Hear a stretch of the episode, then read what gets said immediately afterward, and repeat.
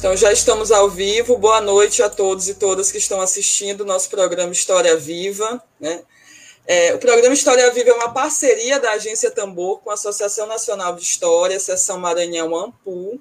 E nessa semana na qual a gente assistiu a um desfile de blindados militares organizados pelo Ministério, organizado pelo Ministério da Defesa e endossado pelo presidente Jair Bolsonaro na esplanada dos ministérios, para intimidar o judiciário e o legislativo e tentar passar uma demonstração de força nesse momento em que o governo enfrenta uma crise, está cada dia mais na defensiva, a Câmara dos Deputados decidiu rejeitar e arquivar a proposta de emenda à Constituição, a PEC do voto impresso.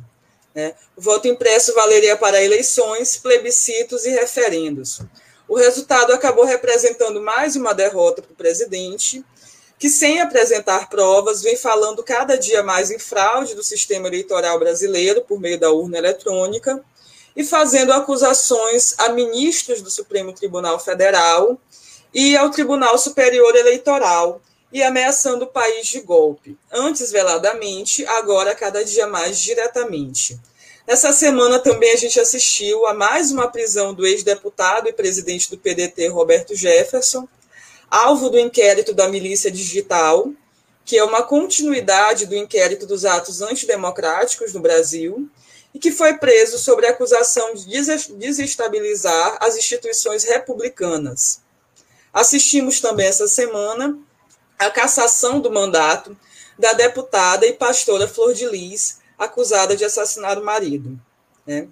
Então, nesse contexto que nós vivemos, cada dia mais ameaçados por um golpe vindo de um presidente que foi eleito democraticamente, o nosso programa de hoje a gente traz um debate que parece mais atual do que nunca sobre igreja, resistência e ditadura, tendo como entrevistado o professor Adroaldo Almeida. Bem-vindo, Adroaldo. O Adroaldo é professor de História do IFMA, Campus Maracanã, e membro fundador da Associação Brasileira de História das Religiões, ABHR. Pesquisador das práticas, de lideranças de instituições protestantes e evangélicas no país, tem publicado artigos e livros na área, entre os quais o seu mais recente livro é Pelo Senhor Marchamos, Os Evangélicos e a Ditadura Militar no Brasil, de 1964 a 1985. E para conduzir essa conversa e debater a temática com Adroaldo, nós, teremos aqui a, nós temos aqui a presença do professor doutor Lindon Santos, do Departamento de História da UFMA, também um dos membros fundadores da BHR. Né? Então, agradeço a presença dos dois, do Adroaldo e do Lindon. Fico muito feliz em compartilhar esse espaço com vocês, né? Tanto o professor Lindo quanto o professor Adroaldo estão presentes na minha trajetória acadêmica desde o início dela, né? Então, é, é muito feliz para mim esse momento de recebê-los no nosso programa no História Viva e de já convido para participar em outros momentos né, do nosso programa. Então, professor Lindon, passa a palavra para o senhor. Bom, boa noite a todos e a todas. Para mim também é uma grande satisfação estar compartilhando esse espaço aqui é, com a Maranhão, a, é, na agência Tambor, reencontrando a Dualdo, também a Joelma, é, para a gente conversar, para a gente discutir um pouco sobre essa temática tão ampla, mas tão presente é, no nosso cenário né, brasileiro latino-americano também, porque essa relação entre igreja, ditadura é, e resistências é, é, uma relação histórica de longa duração. Né, poderíamos até falar igreja, conciliações, resistências né, ante a ditadura. E, e como Joelma falou no início, Adroaldo, essa semana nós tivemos aí um, um remake, né? Parece que eu já vi essa cena aí de tanques é, percorrendo a, a, ali a, a, Brasília, né? É, tanques na rua e ameaças ao Congresso. É, houve uma, uma certa é, repercussão, inclusive muito negativa, né? É, muito negativa nas mídias sociais desse, desse episódio. Uh, e, de alguma forma, é, há uma, uma certa é, um esforço né, por parte do governo federal, de Bolsonaro, de uma sobrevivência política dessa da ameaça do golpe. Então, é, na, na, na tua visão, é, Adroaldo, pensando na, na, experiência da ditadura é, de 21 anos que o Brasil viveu, 64 a 85, é, esse cenário hoje da possibilidade do golpe, ele é realmente assim viável ou é mais uma artimanha é, fake né, de um presidente que já não tem mais poder e que fica lançando mão de bravatas. Né? Quer dizer, uma avaliação tua desse cenário e a partir daí a gente vai falar sobre igreja, sobre evangélicos, igreja católica também, a relação entre política e religião, que eu acho que isso está muito presente hoje.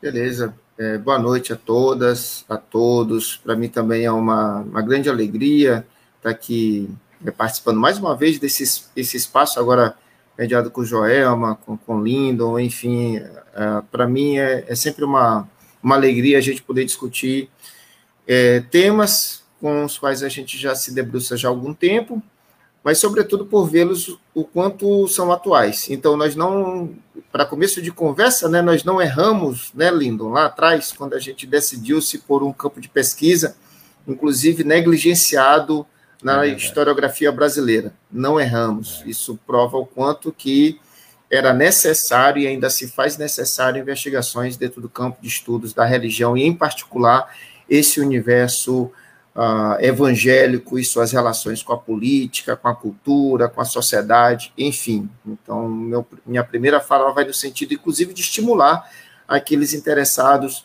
nesse campo de pesquisa a observar o quanto existe ainda de um espaço vazio a ser preenchido com uh, pesquisas relacionadas a esse tema. Também fico muito feliz em, em ver aqui Joelma, que discute sobre religiosidade, em particular o catolicismo, e da gente observar a necessidade de ver em que medida esses elementos católicos também atravessam aí a política é, brasileira na atualidade. É, há uma sempre percepção de, de se identificar os católicos, assim como os evangélicos, de maneira muito homogênea, e Joelma sabe muito bem que é, é algo extremamente plural, complexo, enfim, e que isso também é um traço dentro do, do meio evangélico. Então, primeiro ponto que eu queria destacar. Agradecer também, mais uma vez, a agência Tambor, a Ampu, por esse espaço aqui privilegiado de debate é, e, e, muito bem utilizado, particularmente pela Ampu regional aqui do Maranhão. Sem, sem muitos arrodeios, Linda, eu vou dizer o seguinte, que nós temos à frente da presidência da República um fanfarrão. Este presidente é um fanfarrão. E desde antes dele chegar a esse posto, nós já sabíamos disso. O que, o que caracterizou o traço, a, o traço característico da candidatura de, de, de Bolsonaro foi a fanfarronice do início ao fim. Vamos metralhar esses petralhas, vamos mandá-los para Cuba, enfim. Então, uma série de, de características estereônicas aí que pautaram a, a sua agenda. Honestamente, nós não tivemos nenhuma discussão séria do ponto de vista do que Bolsonaro queria para esse, esse país. E, e, e, é preciso lembrar isso, principalmente para quem votou nele. Qual, qual era o projeto de governo de Bolsonaro? Ele dizia o tempo todo: procura o posto Ipiranga, que era o Guedes. Então, nós temos um fanfarrão com suas bravatices e a última agora é essa de tanques fumaçando, enfim. E, e para nossa sorte, inclusive, nós não levamos a sério esse fanfarrão. E eu acho que quem está mais caindo em descrédito hoje são as Forças Armadas desse país, cuja imagem hoje está umbilicalmente vinculada a deste presidente da República. Então, se havia alguma imagem a ser preservada por parte das Forças Armadas, Exército, Marinha, Aeronáutica, no que diz respeito à história que se tem com a República, a formação da República deste país, desde a sua proclamação por Deodoro da Fonseca, passando aí pelas, pela, pelos vários momentos históricos desse país, se havia algum tipo de preocupação é, em relação a essa imagem de proteção à Constituição, enfim, tal, tal, tal, essa imagem está indo por terra. O que restava dela a meu ver, está indo por terra por meio aí das bravatices, fanfarronices, loucuras do presidente que hoje está aí à frente desta república. Então, primeira coisa, uh, que Bolsonaro quer dar golpe, isso está claro desde antes. Então, antes de se tornar eleito, ele dizia que não iria aceitar os resultados das eleições se não fosse lhe favorável. Antes da, do processo eleitoral, ele não acreditava em urna eletrônica, e a urna eletrônica demonstrou ser um aparelho idôneo, completo. Está aí a vitória de, de Bolsonaro. Então, assim, nós, nós, somos referências, inclusive mundial, no que diz respeito à, à transparência do processo eleitoral, a rapidez como processamos isto. O Brasil não é o único país no mundo a utilizar esse mecanismo. Diga-se de passagem, ah, os Estados Unidos, é, que não possuem o que nós possuímos, que é um Tribunal Superior Eleitoral, eles não possuem isso. Cada estado, pelo fato da, do sistema norte-americano ser de fato uma república federativa, cada estado tem seu instrumento de aferição desses votos. E existem estados que, que fazem uso de urnas eletrônicas isso dentro do processo eleitoral norte-americano. Existem estados que fazem uso do voto via correio, sem problema nenhum. Cada estado elege aí sua forma particular de processar esses votos. Enfim, então nós temos um, um, um governante é, completamente assim é, é, é fanfarrão e que faz uso de expedientes dos mais diversos para ver se, naquela piada do colar colou, para ver se dá certo. Então, esse é o, é o grande problema de termos aqui escolhido um, um, um, um fanfarrão para a presidência da República. Então, uh, que há vontade por parte de Bolsonaro de dar golpe, isso está claro antes dele se tornar presidente da República.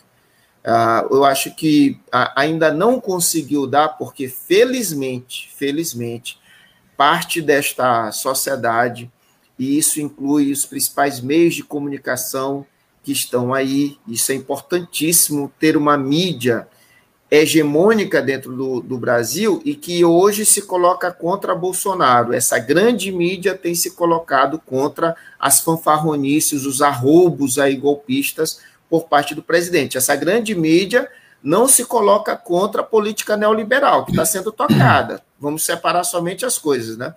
Então, a política neoliberal continua sendo tocada sem nenhum problema. Agora, a, é, essa coisa de tornar o país uma ditadura, eu acho que pela própria experiência que essa grande mídia já teve no passado, e que uhum. sofreu depois, após ter uhum. apoiado o golpe militar, civil-militar, e depois ter sofrido o, o, o, duro cacetete dos militares já provou um bom bocado de como é que são governos ditatoriais. Então, nesse ponto, aí um freio muito claro por parte desta, desta grande mídia em relação a esses arrobos golpistas por parte dele. É, você sinalizou uma questão que é importante, são as condições é, favoráveis ou não para um golpe. Né? Se a gente for é, faz, se a gente fizer um mapeamento assim dos, dos grupos, né, dos segmentos sociais que apoiam o governo, é, basicamente são os empresários, também não é a totalidade dos empresários, são os grandes empresários, o grande capital financeiro, tem como tem Guedes, né, assim o seu cabeça de ponte de defesa dos interesses. Você tem os, as forças armadas, né, e também os evangélicos, né, ou pelo menos parte dos evangélicos. Então, essas, essas forças, né, e parte do Congresso também, que afinal de contas, na votação do, do, do voto, lá sobre a questão do, do, voto impresso, né, foram 229 votos. Quer dizer, não alcançou os, uh, os 308 necessários, mas foram 229 votos, mostrando então que tem uma base do Congresso que não é assim desprezível. Né? Então, essas relações de forças não criam as condições para um golpe clássico, como nós temos, eh, vamos dizer assim, conhecido é, na história do Brasil, na história da América Latina. Né? Uma vez eu tive em Bogotá e o, o guia turístico falou: olha, essa escada aqui, um tanque entrou e invadiu aqui o Congresso, era justamente o Senado. Imagina um tanque entrando dentro do Senado, entrando mesmo, derrubando as portas. Então, esse modelo, vamos dizer assim, clássico de, de, de, de golpe que institui uma ditadura, né, me parece que essas condições não estão dadas. Né? E aí eu levo a, a, a questão aqui para o campo, né, mais assim da, da, da temática né, que a gente está discutindo, a religião e política, né? É, como é que você vê esses evangélicos hoje é, no poder? Os evangélicos estão no poder, né? Como você falou bem, é um campo plural, é? existem segmentos, existe uma diversidade, mas esses evangélicos estão, é, de alguma forma, no poder. Né? E nós temos que pensar duas coisas: quem são esses evangélicos e como que eles estão alocados nessas relações de poder. Né? Boa. Então, se você pudesse falar um pouco para a gente sobre isso. Quando, quando a gente olha, é, sobretudo para o cenário político atual, de quem está ocupando cargos dentro do, da presidência da República, ou vinculados a ela, enfim, dentro dos diversos ministérios, e inclusive indicações dentro do campo jurídico brasileiro por parte de Bolsonaro, são, são os velhos conhecidos nossos, Lino.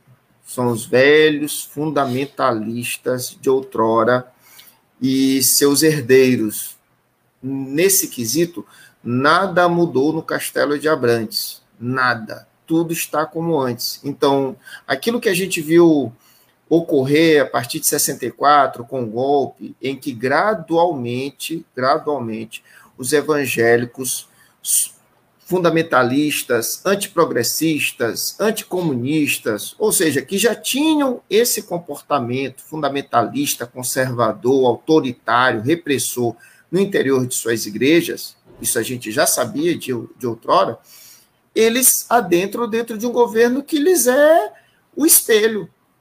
Então, nada, nenhuma diferença, nenhum tipo de, de, de, vamos dizer, de incômodo por parte dessas lideranças, membros de igrejas que eram conservadores autoritários no interior de suas igrejas, qual o problema, portanto, de ocupar cargos ali no interior da estrutura burocrática de governo militar. Nenhum problema nesse sentido. Quando nós observamos hoje isso dentro do, dentro do governo Bolsonaro, me parece ser, como você disse ainda há pouco na expressão, meio que um remaker disso, né? A gente tem um replay do que aconteceu lá naquele período entre 64 e 85. Só que é uma coisa ainda mais grave, porque a gente está falando de um número mais expressivo ainda de evangélicos no Brasil. Então, esse número de evangélicos ele, ele, ele aumentou dentro, dentro do país, não se tornou longe de ser longe de ser hegemônico é, nisto. Então, a, a, despeito do que alguns têm falado, o Brasil já é ser uma nação evangélica está longe disso ainda é outro cuidado que a gente tem que ter, mas eles ocupam cada vez mais espaços dentro do é, é, sistema político brasileiro, dentro das estruturas de poder do Brasil. E, e é grave. Por que, que é grave?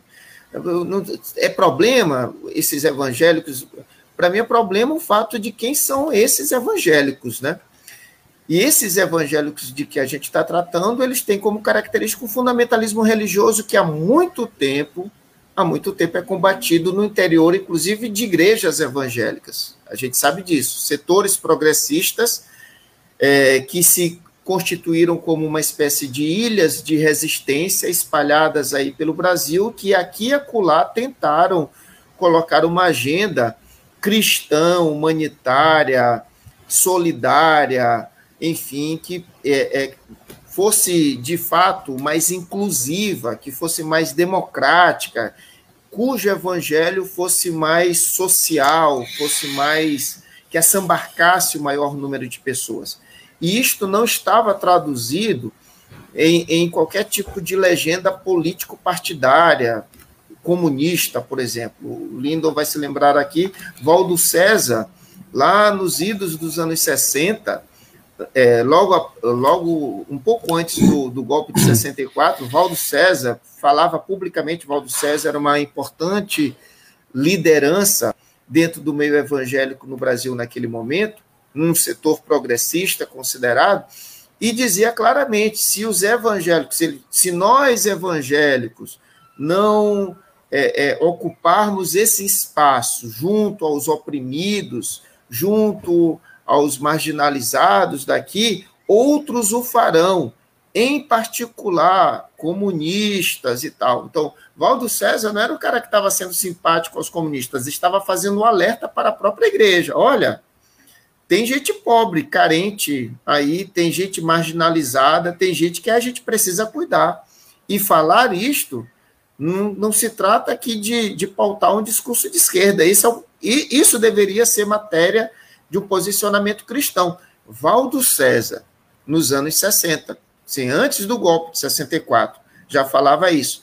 E hoje a gente vê uma, uma frente de evangélicos, recentemente, que, com todo o esforço, diga-se de passagem, hercúleo, por parte dessa frente aí de evangélicos progressistas, e que tenta colocar uma agenda em defesa da democracia, da inclusão, da solidariedade, enfim, e se posicionando de maneira pública contra o governo Bolsonaro, se manifestando publicamente aí nas passeatas, enfim, nas manifestações recentes aqui, o que é um bom sinal, diga-se de passagem, um excelente sinal. Demonstra, pelo menos para a opinião pública, novamente, de que os evangélicos não podem ser tomados como um todo homogêneo. Que se de um lado existem esses setores que ainda são hegemônicos no interior das igrejas evangélicas, liderados sobretudo aí por um Silas Malafaia tantos outros, de outro, nós temos importantes lideranças no campo progressista evangélico brasileiro, como Ariovaldo Ramos, o pastor Henrique Vieira e tantos outros mais, a Nilza, enfim, várias outras lideranças evangélicas aí importantes e que tentam aí resistir, é, é, criar trincheiras de resistência entre o meio evangélico e pautar uma agenda que não seja essa de, favorar, de ser favorável ao autoritarismo, aos arroubos aí das fanfarronices do, do, do, presidente, enfim, um contraponto no meio cristão evangélico ao que está posto hoje. Eu me lembro. Aliás, é, eu quero fazer um registro aqui, Joelma, fazendo aqui uma digressão, mas um registro, depois a gente volta para a pauta. É, a Dualdo falou de escolhas de pesquisa que a gente faz, né? E nós aqui somos três pesquisadores, três historiadores. É, mas falar aqui da presença do grupo de pesquisa História e Religião, né? Religião, História e Cultura Material, da UFMA, né? Programa de Pós-Graduação. Nós três aqui somos membros, né? Partes, partícipes, né? participantes desse grupo já há, acho que é mais de décadas, né? Mais de uma década, né? Então, acho que esse debate aqui também é, é a presença do grupo de pesquisa, né? É, do Programa de Pós-Graduação em, em História.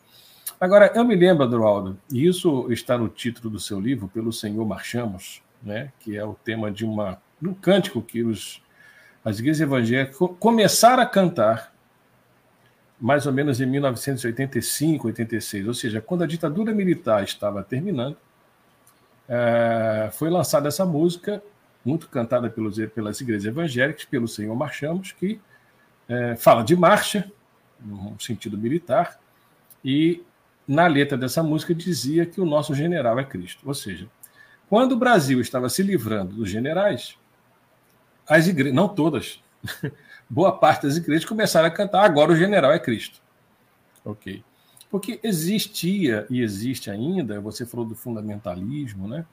Existe um projeto é, teocrático, é, autoritário, dessa simbiose entre religião e política, e é, eu tenho feito uma afirmação, e eu queria que a gente debatesse sobre isso, que existe um projeto de teocracia é, vigente no Brasil, que é, é oriunda desse fundamentalismo, é, oriundo né, desse fundamentalismo que você falou, do neocalvinismo e das igrejas neopentecostais e pentecostais, dessa teologia, né, uma teologia do poder. Só que não é uma, uma teocracia clássica, aquela teocracia né, do sacerdote, aquele negócio todo, mas é o que eu chamo de teocracia por dentro, de ocupação do Estado a partir da colocação de é, representantes dessas igrejas, dessas entidades, e teologicamente fundamentado. Então, o que, que você acha dessa, dessa ideia? Faz sentido a gente falar desse projeto de poder evangélico, e que não é somente evangélico, mas é também do fundamentalismo católico? Sim. Né? Uhum. católico, de uma teocracia por dentro. Se me, se me permite uma parte, gostaria que o professor Adroaldo falasse especificamente da educação, né? A gente tem um Ministério da Educação ocupado Sim. por esse projeto. Sim, uhum. E vivenciamos agora, é, nós, professores do, do é. antigo ensino médio, né? Do ensino médio, é. passamos por uma reforma que está levada a cabo por esse grupo, né? Estão vivenciando esse momento agora. Isso. É, é para mim está muito claro que os evangélicos é, entenderam a lógica do poder lá atrás. Como é que a gente consegue transformar esse país? O Lindo sabe isso, isso mais do que eu, já estuda muito mais tempo, inclusive, a respeito, de que determinados setores evangélicos, igrejas, vinculadas aos setores médios das classes brasileiras, as classes médias, tiveram um projeto para este país de que era mudar esse país por meio da educação. E eles investiram nisso. A Igreja uhum. Metodista investiu em Colégio Bennett, no Rio de Janeiro, é, universidade, as igrejas batistas, a gente tem um, um, um, colégio aqui tradicional dentro de São Luís, que é o Colégio Batista, assim como em Pernambuco, Colégio Batista Americano, enfim, elas se espalharam, essas igrejas, sobretudo igrejas reformadas ou vinculadas aí de alguma forma à reforma, elas tentaram um projeto educacional para este país que alcançassem, sobretudo, as classes médias, que seriam as futuras classes dirigentes, né? De onde advém, portanto, médicos, advogados, engenheiros, a velha tríade que a gente sempre dá como exemplo de que de onde se origina nas profissões os dirigentes desse país, médicos, é, advogados, engenheiros, enfim. Mas não deu certo. Não deu certo. Diga-se de passagem, né? Assim, não conseguiu dar muita liga essa questão de educação. Se gastou bastante dinheiro, se formou muita gente intelectual, enfim, oriundos desses, desses lugares. Mas por que, que não dá certo? Porque quando as pessoas começam a pensar, elas não necessariamente vão seguir a opinião do pastor. Aí é um grande problema. Vamos tomar um exemplo. Lá do, em 68, o seminário lá da, teológico da Igreja Metodista em São Bernardo, uh, os, os seminaristas resolveram dar um recado para a igreja e para os evangélicos, que foi convidar Dom Helder Câmara para ser paraninfo da sua turma de formação. Então, veja só, em pleno 68, isso repercutiu para caramba, não somente dentro da, da igreja da, da, igreja metodista, mas entre outras igrejas. Teve edital, editorial, aliás, do, na igreja batista, condenando esse convite e um editorial que, que, dizia o seguinte: o que está se passando na cabeça dos metodistas, enfim. Então, para se ter uma ideia. Então, quando você investe em educação, você está investindo também na emancipação do indivíduo. E aí, para quem quer ter curral, é complicado, não vai dar certo. Aí pensou o seguinte: bom, em vez disso, vamos investir na política. E na política a gente começa, a, vamos aqui eleger o dos nossos e começou -se a eleger um, um desses reeleitos por diversas vezes, Lindon também conhece, porque era do Rio, Dazo Coimbra. Lindon hum. conhece bem porque era da igreja congregacional. E Dazo Coimbra, apesar de ser uma igreja que, em tese, uma igreja reformada, de um comportamento que tenderia para o campo progressista, mas Dazo era um cara conservador e, por sinal, camaleônico, porque ele sobreviveu politicamente desde o período militar até chegar a Fernando Collor, enfim. Mas os evangélicos investiram nessas candidaturas até chegar o momento da, da, da, da votação do divórcio, justamente na no governo de um evangélico, de um protestante, que foi Geisel. Olha que contradição assim, das complexidades desse país. Foi justamente Geisel, um luterano, que faz aprovar a lei do divórcio neste país durante a sua durante seu mandato. E aí é onde os, os evangélicos acordam, estou dizendo os fundamentalistas, sobretudo, os conservadores. Espera aí, a gente está votando numa turma para se tornar aí deputado, senador, nós estamos sendo a base eleitoral, mas a nossa agenda tem que ser cumprida. Se os nossos representantes não estão, não estão cumprindo, vamos meter a mão na massa. Vamos nós nos fazermos representar. Ponto. E aí você vê uma escalada, que é o que eu chamo a atenção no livro, no meu livro, que é o seguinte: os evangélicos sempre estiveram lá. 64, 70, estavam lá diretamente envolvidos com a política. Só que eles não eram a ponta de lança. Eles tinham os seus, com suas relações particulares.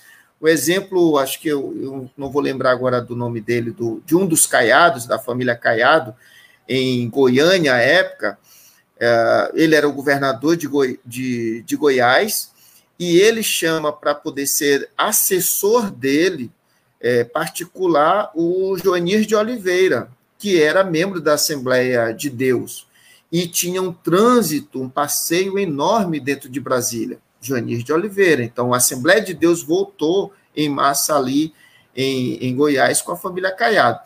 Mas quando vem essa votação e que eles não e que eles são tomados de surpresa, assembleianos, batistas, presbiterianos, sobretudo, começaram a dizer: mas como é que é isso? Como é que você tem uma, uma votação em que nossos parlamentares votaram em favor da lei do divórcio contra aquilo que Deus coloca na Bíblia, que, que o, é, Deus une e o homem não separa?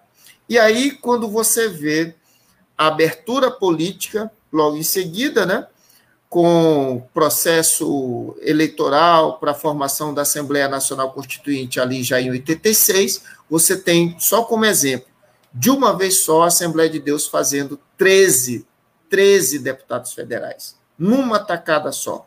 13 deputados federais, só para falar da Assembleia de Deus. Então eles perceberam o seguinte: olha, em vez da gente mandar representante, que outros, a gente vai colocar os nossos diretamente nisto. Ponto, acabou. E eles firmam aqui, nós temos vínculos aqui umbilicais com a igreja. Então eles perceberam o capital político que eles têm. E uma vez ter percebido isso, todos os governantes de lá para cá, sem exceção, sem exceção, Fernando Henrique Cardoso fez isso, Luiz Inácio Lula da Silva fez isso, Dilma Rousseff fez isso, todos, sem exceção. Isso não foi uma questão é, é, é, apenas é, exclusiva a Bolsonaro. Todos foram pedir a bênção ao Senhor. Todos se dirigiram à Assembleia de Deus como uma dessas principais igrejas em número de membros, como outras igrejas, todas, sem exceção. Isso ficou claro, o capital político que os evangélicos têm. E a partir disso estão convencidos que, de fato, essa, essa, esse Brasil ele não, ele não pode ser tomado como uma república laica. E, e essa fala ela é, ela é importante, gente. Ela é importante, ela é, ela é muito grave, porque se a gente entender que esse país, ele de fato é um país cristão, ele não pode dar guarida para nenhuma outra expressão religiosa que não seja única exclusivamente cristã, isso é um, é um grande atentado contra as liberdades religiosas, sobretudo aquelas vinculadas às práticas de matriz africana. Isso é um, isso é um grande, assim, um grande alerta que faço em relação a isso. Essa fala o tempo todo de dizer que essa é uma república cristã, que não tem nada a ver de ser laica e tal, enfim, isso é negar também outras possibilidades de existência religiosa que não somente dentro do universo cristão, ou seja, católicos, evangélicos, majoritariamente. Então, esse, esse para mim, esse projeto de poder que atravessa a fala, como bem disse Lindo, tanto desses setores evangélicos como também de católicos, ela é extremamente perigosa, ela é antidemocrática. Então, por isso, alerta o cuidado que a gente tem que fazer de enfrentamento a esses setores. E penso particularmente, só já encerrando já minha fala aqui muito longa, quando a gente vê um movimento de determinados setores que tomam parte agora dessa frente contra Bolsonaro, e é um movimento extremamente é, plural, porque você vai ver dentro dele Aliança de Batistas do Brasil, Aliança de Negros e, Evangélicos, Negros e Negras Evangélicos, Coletivo Esperançar, Cristãos contra o Fascismo, enfim, todos esses diversos setores aí unidos contra, isso já é um, isso já é uma luz no fim do túnel, porque são setores cristãos, evangélicos, mas que além de se posicionar contra Bolsonaro estão dizendo há outras formas de existência religiosa que não são exclusivamente cristãs e muito menos evangélicas. Então, esses indivíduos convidam à mesa, no diálogo, no debate, inclusive LGBTs, é, é, é, lideranças é, religiosas é, de grupos de Umbanda, de matriz africana, enfim. Então, a gente tem um, um diálogo, inclusive ecumênico, é, fora do cristianismo. O Lindomei sabe né? exatamente, porque o ecumenismo foi tomado aqui no Brasil como sendo diálogo endógeno. É um diálogo entre iguais, porque é um diálogo entre cristãos. Quando esse ecumenismo deveria ser, de fato, um diálogo para além da experiência religiosa exclusiva ao cristianismo. Deveria, deveria ser, de fato, ecumênico neste sentido mais amplo, mais largo, da experiência religiosa. E felizmente, felizmente me parece ser essa orientação, esse o comportamento desses setores aí que se contrapõem hoje a Bolsonaro. É, seria um, um macroecumenismo, né, equivalente ao, a um diálogo interreligioso. E isso que você colocou é muito importante, mas há alguns processos que são invisíveis à sociedade, que a mídia não, não absorve né, e nem divulga também, é, você citou alguns é, movimentos né, de resistência evangélica, né? E eu colocaria pelo menos mais três aqui: a Rede Fale, que é uma rede de juventude evangélica, né, que muito, muito mobilizada, é, talvez no eixo mais centro-sul, mas muito, muita gente mobilizada com, com, com, o amigo Caio. Também evangélicos pelo Estado de Direito, né, o Ariovaldo Ramos, a Nilza Valéria, né, é, fazem parte e também o movimento Resistência Reformada, do qual eu estou bem, bem integrado. Então são movimentos assim que, que sinalizam uma voz assim é, diferenciada, né? Penso também, Adroaldo, que existe uma, essa presença dos evangélicos né, no governo Bolsonaro é uma presença também muito pragmática. Né? Dizer, embora você tenha aí interesses, né, assim, um projeto né, de teo, é, teológico, teocrático, né, mas me parece que é um balcão de negociação isso, porque, olha, você, ah, nós colocamos um terrivelmente evangélico no STF e existem aqui alguns cargos. Você pode mediar aqui a compra de vacinas, aí aparece um reverendo, né, que não tem nada a ver com vacina, fazendo a mediação do, da, do Ministério da Saúde com, é, com empresas né, é, que, vão, que produzem a vacina. Então, você tem assim é, assim, situações é, é, impensadas. E um processo que não aparece também, e eu tenho feito muito essa pesquisa, é como que é, internamente as denominações têm feito um papel é, de linha de transmissão do governo, né? de negacionismo, é, do fundamentalismo dessas ideias do Bolsonaro. Então existe uma alimentação permanente, é, uma alimentação permanente interna que vai chegar no púlpito, que chega é, nos impressos internos, nas mídias internas dessas igrejas, que alimentam, e não é à toa, que ainda há um apoio ao bolsonarismo por parte dos, desses evangélicos. Embora esse apoio tenha diminuído, mas ainda há, e ele é, é assim, sobrevivente.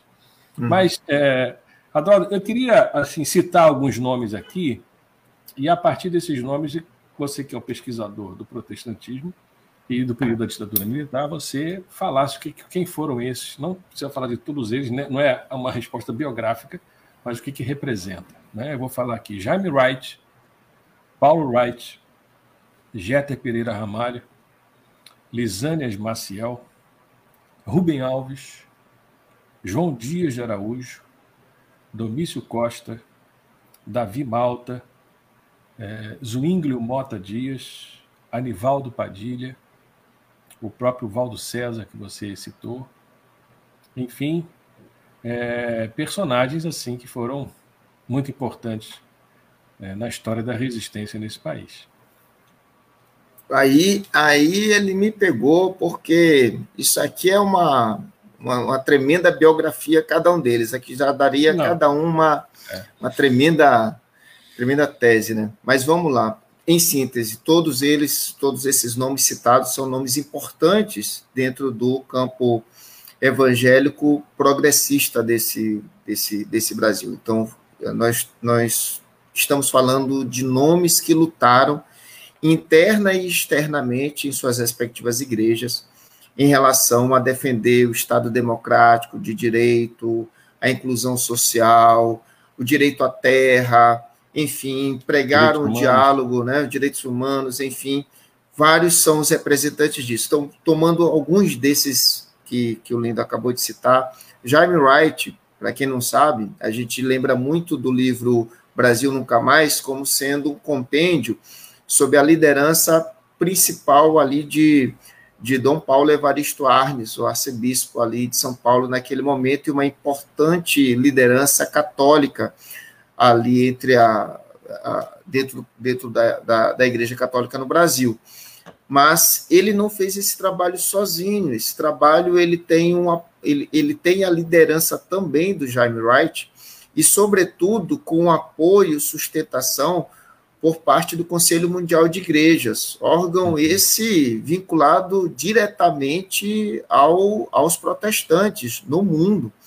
E foi quem, inclusive, deu o suporte, enfim, inclusive econômico, para que aquilo pudesse ser é, é, transferido e depois é, gravado, enfim, publicado para conhecimento público da tortura que estava acontecendo no país. É, é, talvez o fato da gente tomar isso como, como óbvio hoje, né, Lindo? A Gelma falou no começo aqui do programa que a gente hoje está tendo que gastar energia para poder reafirmar o óbvio e aquelas coisas que a gente imaginava terem ficado lá atrás não estão mais. Então, só para tornar claro para quem nos, nos assiste hoje, Brasil Nunca Mais é um, um grande livro documento baseado uhum. numa documentação feita pelos próprios militares. Não tem fake news. Os próprios militares produziram aquela documentação que está ali. Documentação de, detalhando torturas que ocorreram em, com diversas pessoas, desaparecimentos, enfim, são milhares de papéis, documentos que foram naquele, naquele momento mimeografados, enfim, e que depois demonstraram a cara dessa, dessa ditadura perversa, enfim, assassina que tivemos ao longo desse período de 64 a 85. Jaime Wright esteve à frente disso, articulou-se em relação a isso. Anivaldo Padilha foi um, foi um dos torturados e denunciado pela sua própria igreja, pelo, pelo bispo da sua igreja, bispo Isaías Casas, e que, de maneira gratuita, Ninguém o obrigou a isto. Bispo Isaías Sucasas foi quem quis ser agente do DOPS. Ele se dirige ao DOPS em São Paulo para ter a carteirinha de agente do DOPS, junto com seu filho, e se torna membro aí é, de uma espécie de agente infiltrado dentro de sua igreja, onde ele denuncia os membros, quaisquer um, é, que viesse a falar a respeito de reforma social, reforma agrária, inclusão social, qualquer coisa que denotasse algum tipo de atitude é, vinculada a comunismo, esquerdas, progressistas, enfim. Então, esses nomes ocuparam um, um espaço de resistência ao longo do período ditatorial é, brasileiro, Valdo César, Rubem Alves, enfrentaram, correram risco de vida, o que lembra agora que o Lindo falou, Lisânias Maciel foi o, um deputado federal eleito a, aquele momento pelo MDB e que enfrentou o, o governo do palanque da, da, Câmara dos Deputados, denunciando as atrocidades que o governo estava fazendo, a ponto de ser caçado. E não somente isso. Lendo a biografia de Lisânias Maciel, eu fui verificar lá a, a, o risco iminente à sua própria vida e que fez, forçou com que ele tivesse que deixar o país novamente sob ali a ajuda do Conselho Mundial de Igrejas, indo para a Europa até que houvesse o processo aqui de, de redemocratização. Então, são figuras importantíssimas algumas delas, inclusive, desconhecidas pelos próprios protestantes. Isso é um, uhum. é um uhum. aspecto importante, né, Lindo? Uma coisa é que a gente é, é, sugiro para as pessoas que estão dentro do meio evangélico, que atuam como lideranças, pastores ou leigos, enfim, mas são lideranças atuantes dentro de suas respectivas igrejas, eu acho que um caminho interessante é mostrar a história desses nomes, desses anônimos, é, por diversas vezes são tomados como tais, é, mas que foram extremamente importantes para que nós tivéssemos a restauração da democracia nesse país. Figuras importantes dentro do campo evangélico, que, embora fossem ilhas de resistência, como sempre faço questão de destacar, embora fossem perseguidos no interior de suas igrejas, mas não sucumbiram, é, não, não, não, não se tornaram reféns desse fundamentalismo religioso, pelo contrário, se colocaram contrárias a esse comportamento aí do toma lá da cá, do oportunismo religioso, defendendo, é, a partir de sua própria interpretação da Bíblia, numa, numa, numa perspectiva de fato mais democrática, inclusiva e, e, e, sobretudo, cristã. Então, nesse, nesse ponto, essas pessoas ajudaram e muito a restauração, ao retorno da democracia a esse país. É então, é me causa uma grande, uma certa espécie quando eu vejo hoje movimentos de evangélicos é, é, reclamando o retorno da, da ditadura e não sabem o quanto que isso foi perverso e quantos irmãos, inclusive, foram mortos aí pelo fuzil desses militares. Um deles, Paulo Wright, o, o irmão do Jaime irmão Wright, Jaime Wright. E, que, é. e, que, e que integrou, naquela época, ações de resistência ao regime e que depois acabou sendo morto. Então, não somente ele, como outros tantos evangélicos que tiveram a coragem de defender a democracia, de defender a Constituição, os respeitos aos direitos humanos e pagaram com vida isso. Então, nesse ponto, só para encerrar também, eu acho, eu acho muito bonito as pessoas falarem de cristianismo e tal, não sei o que mais, mas foram essas pessoas que, a exemplo do Cristo, que, que, que teve coragem de integrar e de entregar a própria vida por aqueles que sofriam. Isso é um excelente exemplo para aqueles que se colocam como cristãos, né? A gente vê hoje um cristianismo sem coragem de entregar a própria vida daqueles que estão sendo perseguidos. A gente vê um cristianismo dentro desses setores hegemônicos, que é o cristianismo completamente avesso àquilo que está, pelo menos a Bíblia que eu li, é, é bem diferente daquilo que eles estão pregando. Na Bíblia que eu li, eu vejo um, um Jesus que está junto aos despossuídos, aos negligenciados pelo Estado, aqueles que são, enfim, escorraçados, expurgados, inclusive de suas próprias igrejas, um cristianismo, um Cristo extremamente acolhedor é, e que não suporta de maneira nenhuma a injustiça. Então, penso que esses nomes estiveram muito mais próximos é, desse tipo, desse cristianismo bíblico, do que esse que nós vemos hoje do Toma lá da cá, infelizmente. Joelma, nós temos tempo ainda? Como é que é? Professor, nós ainda temos aqui 12 minutos. Aí eu queria aproveitar só para agradecer aos nossos ouvintes aqui os comentários, né? É, dar uma boa noite para o Vitor, Vitor Coelho, nosso colega historiador. Um abraço, pessoal da agência Tambor. A Teia de Comunicação Popular do Brasil também está nos acompanhando, né, participando do programa aqui, assistindo o programa. Cristina Pereira de Azevedo, Guilherme Leite, Cid Mauro Oliveira, do Acre, né, mandando um abraço para todos. E o Cid Mauro também fez uma pergunta aqui. Ele pergunta quem não tem um projeto de poder e, quem, é, e entre quem tem um projeto de poder, como reconhecer qual projeto seria lícito, né? Quantos e quem reivindica ser o projeto válido e que pretende o reino de Deus. É. A Leidiana Caldas aqui também manda um boa noite para todos. A Leidiana e a Nila, parte da direção atual da Ampu Maranhão. É, Leonal Volanda, né? O professor Vitor faz um comentário aqui de icônica aquela foto do Lindbergh Farias sendo benzido pelo Malafaia. É. É, e o Cid Mauro também faz alguns comentários aqui a respeito dos católicos, que também sempre tiveram internalizados na política, né? Desde o início do nosso processo colonial, de fato, a gente tem uma participação católica muito forte nessa organização do que é um Estado no Brasil, né?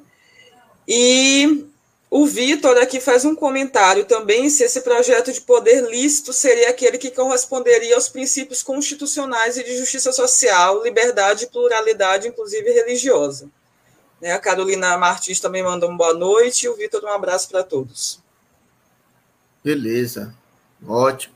deixa eu começar aqui, então, só para aproveitar logo o tempo que está se exaurindo a, a questão do Cid Mauro, por sinal, Cid Mauro, é, espero que você já tenha terminado a leitura do livro e fiquei muito feliz com o fato de, de ter adquirido ele. Mas a pergunta do Cid é, é importante, eu vou e responder rigorosamente, de maneira objetiva, a cada um ponto. Quem não tem um projeto de poder, quem não pratica política, como bom weberiano que sou, pelo menos acho, quem pratica política reclama poder. Se você não pratica política, você não está reclamando poder. E aí, bom, eu estou pensando aqui, poder político, né? Da esfera religiosa, você tem o poder religioso que está disputando, mas estamos falando aqui dentro da questão do Estado brasileiro, enfim. Então, quem pratica política reclama poder. Quem está envolvido já de algum tempo com isso, nesse sentido, para mim, está claro, quem está reivindicando estar dentro desse poder.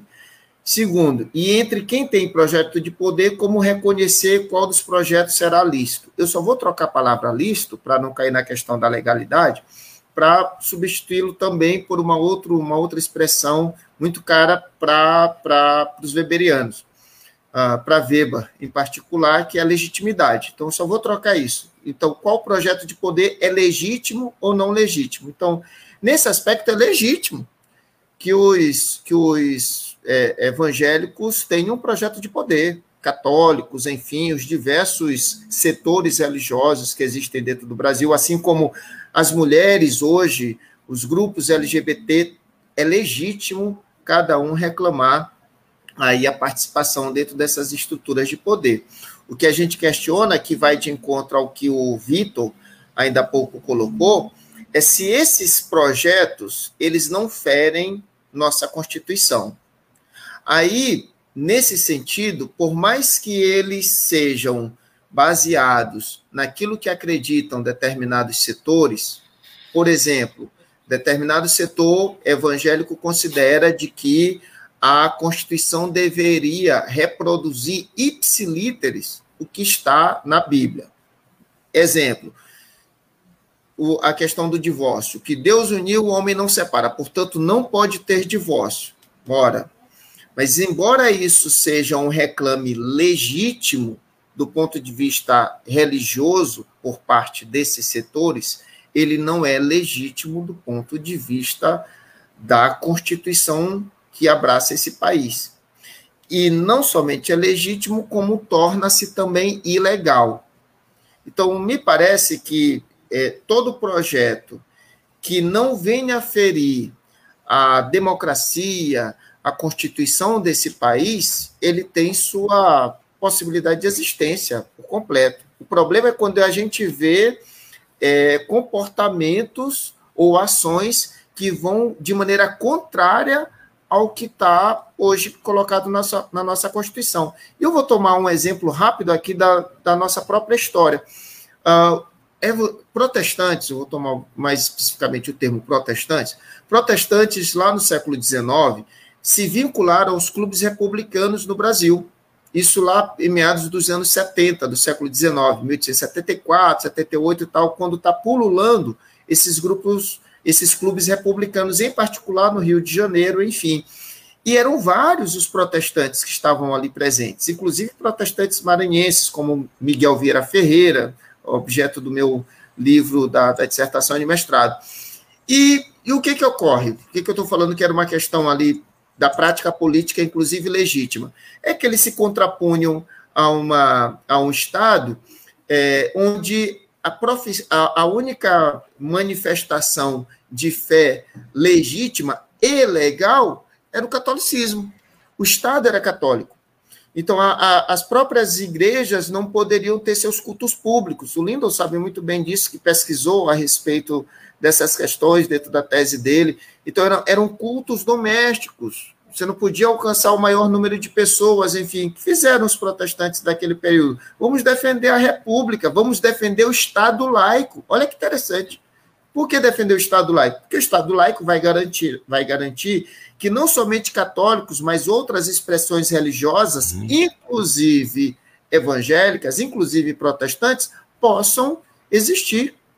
Então vejam só que a defesa de um projeto republicano de instauração da república dentro desse país, não somente ele era legítimo, como também ele era democrático, ele era inclusivo.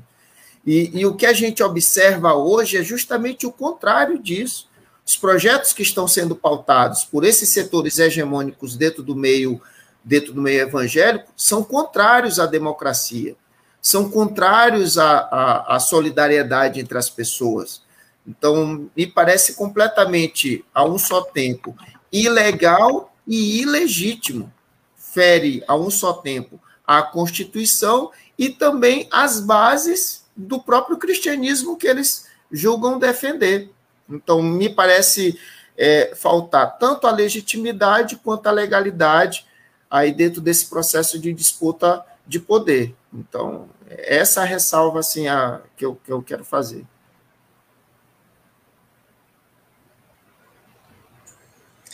Gente, a gente tem mais uma pergunta e o nosso tempo está se esgotando, mas eu vou pedir mais cinco minutinhos aqui para a Lívia, um pouquinho de paciência. A Lívia é a pessoa da Rádio Tambor que nos acompanha pacientemente todo sábado.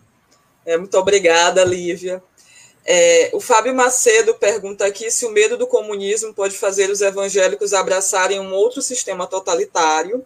Se sim, como eu acho que seria como impedir e não como pedir que isso aconteça.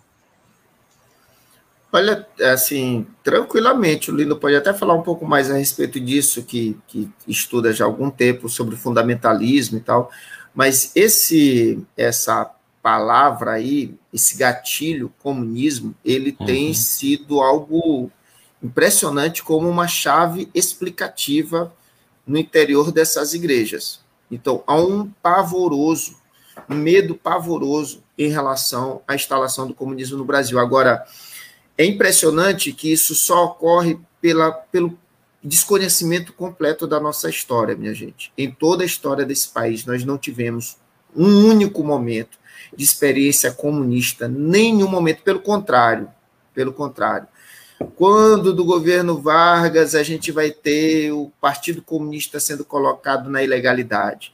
Depois ele é colocado novamente no governo Dutra. Quando, no, quando num, numa breve experiência de Partido Comunista dentro do Brasil, vem o golpe novamente, acaba com, com isto. Quando retorna aí as eleições democráticas dentro desse país, PCB, PCdoB não são partidos de expressividade político-partidária como foram PT, PDT, enfim. Nós nunca tivemos nenhum presidente da República comunista ou vinculado a esse partido. Então, esse medo decorre absolutamente do quê? Do quê? E isso, para mim, eu já disse outras vezes, é preciso fazer uma leitura psicanalítica do Brasil. Uma leitura psicanalítica dele, cara. Que é impressionante, é um medo de algo que você não tem, não está presente na sua história, nem no, ao seu entorno. Nem no seu entorno nós não temos isso. É, eu estou assim fazendo essa intervenção que eu estou terminando de escrever um artigo sobre calvinismo e o apartheid na África do Sul e, e como que existem equivalências e semelhanças pelo que a gente está vivendo hoje no Brasil com a ascensão do bolsonarismo. Primeiro, que tanto lá nos anos 30, 40, a presença de um neocalvinismo fundamentalista né, e o anticomunismo, que, foram, que foram discursos legitimadores de, uma, de um Estado policial. Né? O Estado policial que foi o, o apartheid na África. Então, essa coisa do comunismo é assim, é só para complementar e você retoma, né? Como que esse fundamentalismo evangélico precisa viver com o horizonte de fantasmas de inimigos imaginários para reforçar o seu, a sua própria existência. Né? A sua própria existência. Então, é o marxismo cultural, é o comunismo, é? a ursal, essas coisas assim, como esse, essa sombra permanente, porque senão ele não pode existir. Então, essa é uma das possibilidades de a gente pensar como que a, o fantasma, do, a palavra comunismo, ela é realmente assim uma, um medo. E, o, paradoxalmente, é, muitos, a gente, você estudou isso também, antes de 64, muitos pastores evangélicos, assim como padres, se colocavam como comunistas. Em 1963, houve uma, um, um pronunciamento do, dos pastores batistas no Brasil, né, um manifesto, que se colocava a, a, a, favor das reformas de base que eram tidas como comunistas. Uhum. Então, é, é, essa, são essas ambiguidades da palavra, e até a gente precisa fazer uma história dos conceitos, sabe? É como que a palavra comunismo, a palavra evangélico, a palavra comunismo, ela vai mudando de, de, de, de, é? de, de sentido, vai incorporando novos sentidos na medida que ela vai sendo reutilizada, né? É, eu estou vendo aqui os destaques né, do, de alguns comentários. O próprio Cid Mauro falou a respeito do medo decorre do projeto comunista de poder, um projeto mundial e permanente. Mas é, eu queria destacar o seguinte: assim como a gente tem um cuidado de falar que existem evangélicos, né, no seu plural, as suas complexidades, enfim, características que são singulares a diversos setores entre os evangélicos, tomando isso que o Lindo acabou de falar, de que comunismo a gente está falando? Tá, começo de conversa, né? Porque veja só, quando a gente está discutindo sobre comunismo no plano mundial, vamos lá, assim, século XX, beleza, lá no século XX, o comunismo dentro da própria Rússia, ele teve fases completamente distintas. O comunismo dentro do, do de Lenin é um comunismo, até ali o NEP, no, no, no, naquilo que foi o projeto de desenvolvimento industrial, inclusive com com a possibilidade de capital privado. Isso esteve presente dentro desse comunismo até a morte de Lenin. Depois a gente tem um comunismo que é o, talvez o mais conhecido, né, por conta de todas as implicações que teve, que foi o stalinismo. Depois a gente vai ter o comunismo bossa nova de Khrushchev. Então, são vários comunistas e comunismos, inclusive dentro da própria dentro da própria Rússia, na fase da, da União Soviética, enfim. Vai para a China. Então, você tem um, um, um, comunismo dentro do período de Mao Tse-tung, que é um comunismo extremamente personalista, culta a imagem dele, enfim, e um outro comunismo completamente distinto e, e que é justamente de setores que rivalizavam com o Mao com, com, quando, enquanto o Mao estava vivo, e que vai montar uma economia planificada, impulsionando isso que nós vemos hoje dentro da China com capital privado ali presente, enfim. Então, primeira coisa, a gente está com medo de qual comunismo? Porque o comunismo, que me parece que não deu certo, de maneira alguma, foi esse stalinismo e tal, tal, tal. Primeiro aspecto. Segundo aspecto, nós já tivemos um governador aqui no, no, no Maranhão, digo tivemos porque ele mudou de legenda, né? agora está no PSB, mas o, o, Flávio Dino era do PCdoB, Partido Comunista do Brasil.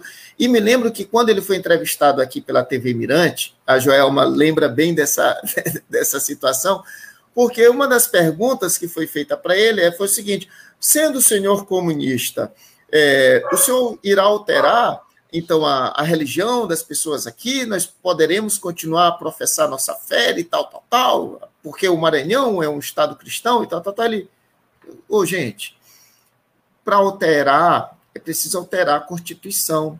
E eu sou cristão. Então, uma das coisas que são importantes se perceber dentro desse país é sua, suas complexidades. Nesse país tem de tudo. E eu vou falar uma coisa aqui. Não, não vou falar, não, porque eu já falei isso me dei uma outras vezes, dessa vez eu não vou falar, mas esse país tem, tem de tudo. Então, você pode ter, inclusive, comunista cristão, você pode ter ateu cristão. Tem essas loucuras dentro desse país, são, são contradições, absurdos, coisas surreais aqui dentro. Então, tem disto dentro desse país. Então, eu, eu, eu, eu quero observar que tipo de, de projeto comunista mundial é esse que está hoje na ordem do dia no plano mundial. Primeira coisa, qual é o projeto mundial de poder da internacional comunista no mundo? Está tendo?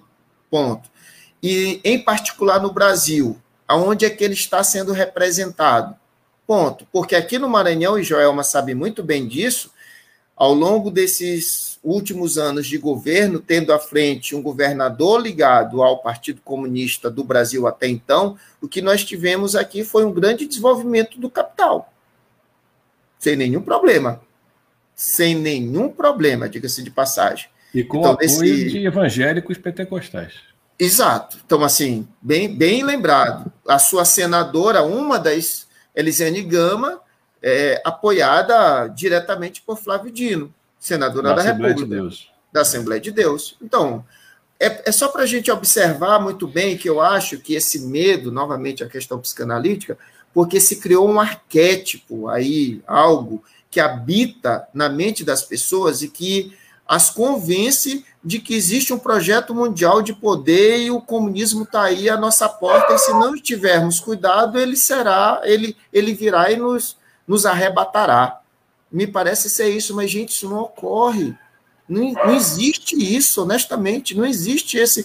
Mas isso serve, claro, como gatilho para garantir que essas pessoas se mantenham aliadas aos projetos de uma fanfarronice como o Bolsonaro, enfim, é, é, orienta o comportamento e as ações políticas dessas pessoas. Mas quero tranquilizá-las: não existe esse projeto internacional comunista de poder, nem aqui, nem na Rússia, nem na China. Então a bandeira vermelha está lá, na China, ok, mas o grande capital está lá dentro, eles sabem muito disso, e a despeito dos Estados Unidos terem falado o que falaram, seu principal parceiro econômico continua sendo é a China. A China.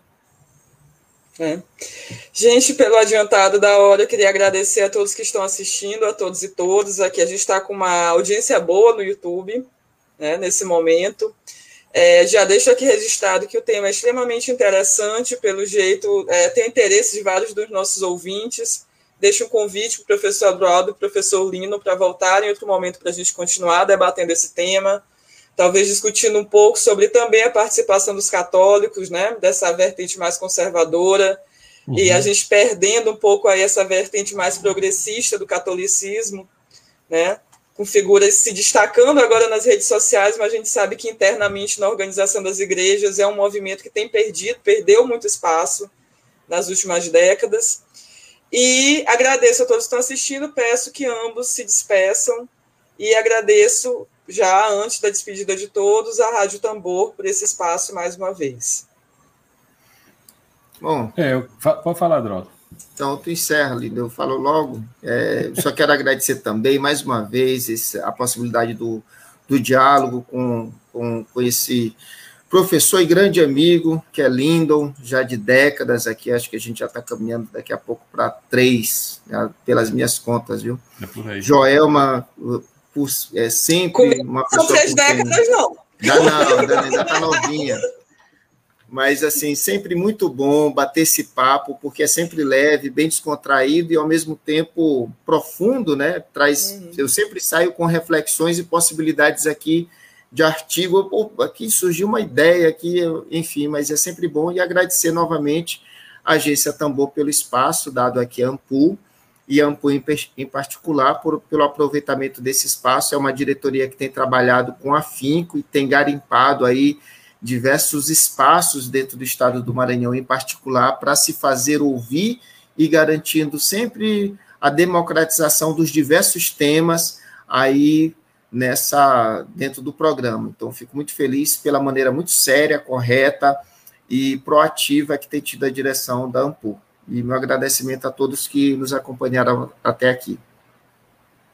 Também quero agradecer, foi um prazer reencontrar Adroaldo, Joelma, aqui no Espaço da Tambor, é, e trazendo esse tem, essa temática, né, é, assim tão importante. É, parabéns aí pela, pela, para Ampu, não é? Ampu Maranhão, e assim mostra como, o quanto que o, assim, o campo da história no Maranhão, né, está é, numa pujança, é, numa, um comprometimento aí com a própria sociedade, levando essas temáticas para a sociedade, né?